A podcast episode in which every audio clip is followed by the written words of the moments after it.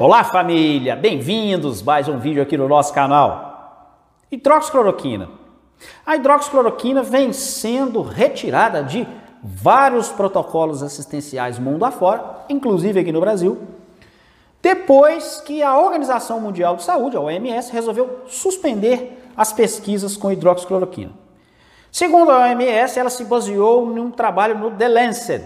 Esse trabalho afirma que a hidroxicloroquina tem poucas evidências científicas e muitos efeitos colaterais. Mas essa semana, um jornal francês fez uma denúncia. Segundo esse jornal, os autores do estudo têm ligações com a Gilead, que é uma empresa que produz um medicamento concorrente à hidroxicloroquina, que é o Remdesivir, que vem sendo testado no mundo afora.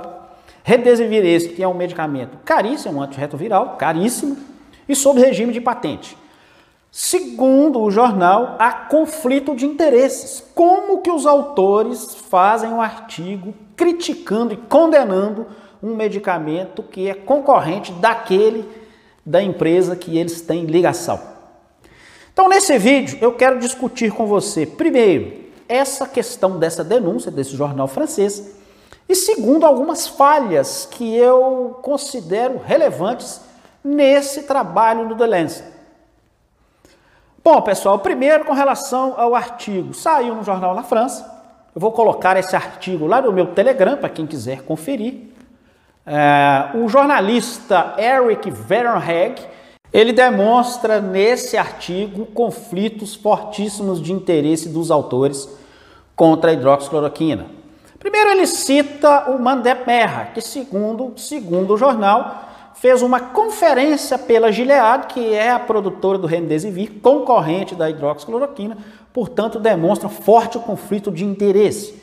Fala também de Rutsika, que trabalha na Universidade de Zurique, que conduz testes dessa empresa da Gilead com relação ao Remdesivir.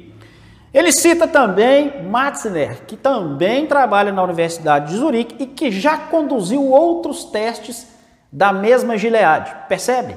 Três autores com ligações fortes com essa empresa. Depois ele fala do Patel, que é o quarto autor, esse não ligado a Gilead, mas ligado a Merck, que segundo o jornal é, fez uma pesquisa de ivermectina, financiado pela Merck, que também é um potencial concorrente da hidroxicloroquina no tratamento do novo coronavírus. Eu fiz um vídeo sobre ivermectina, não deixe de conferir. Isso é verdade, Moacir? Eu não sei, mas precisa ser investigado, porque isso é muito sério.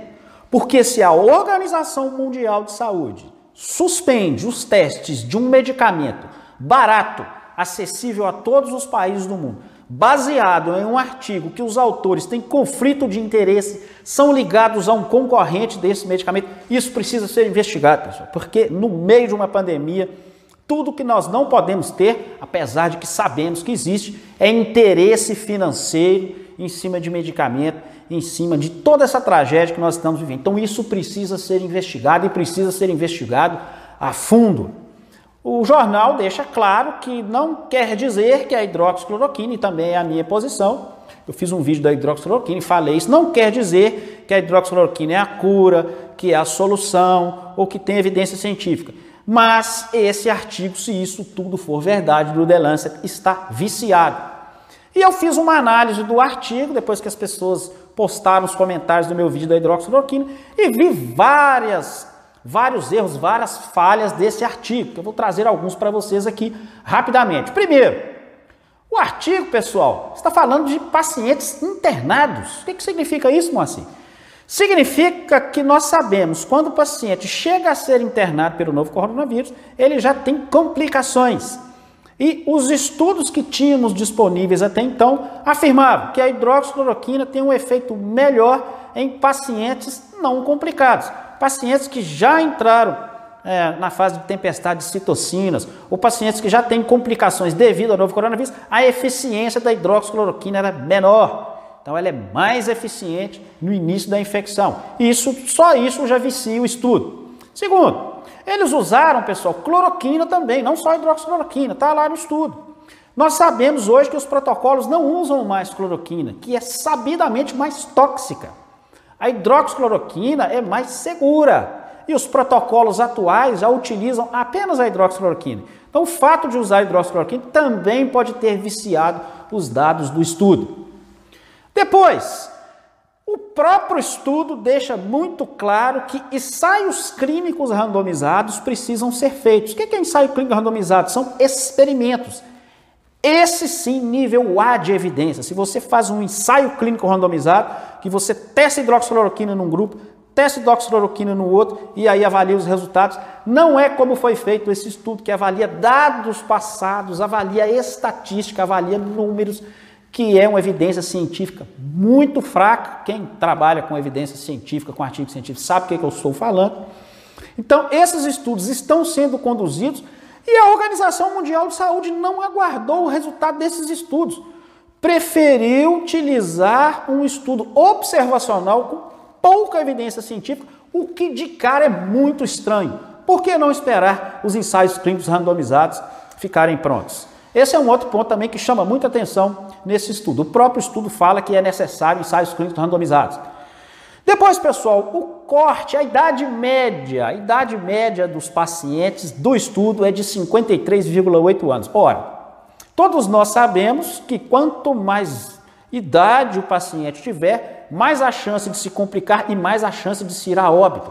Então, a média de idade da população avaliada nesse estudo é uma média muito alta, o que aumenta sim risco de arritmia, aumenta risco do medicamento não funcionar e aumenta risco de óbito. Também o outro viés que pode estar interferindo e provavelmente está no resultado do exame, do, do estudo. E finalmente, né, pessoal, o corte do estudo, isso é muito interessante que eu percebi lá no artigo o corte. Esse artigo também eu vou deixar lá no meu Telegram para quem quiser conferir.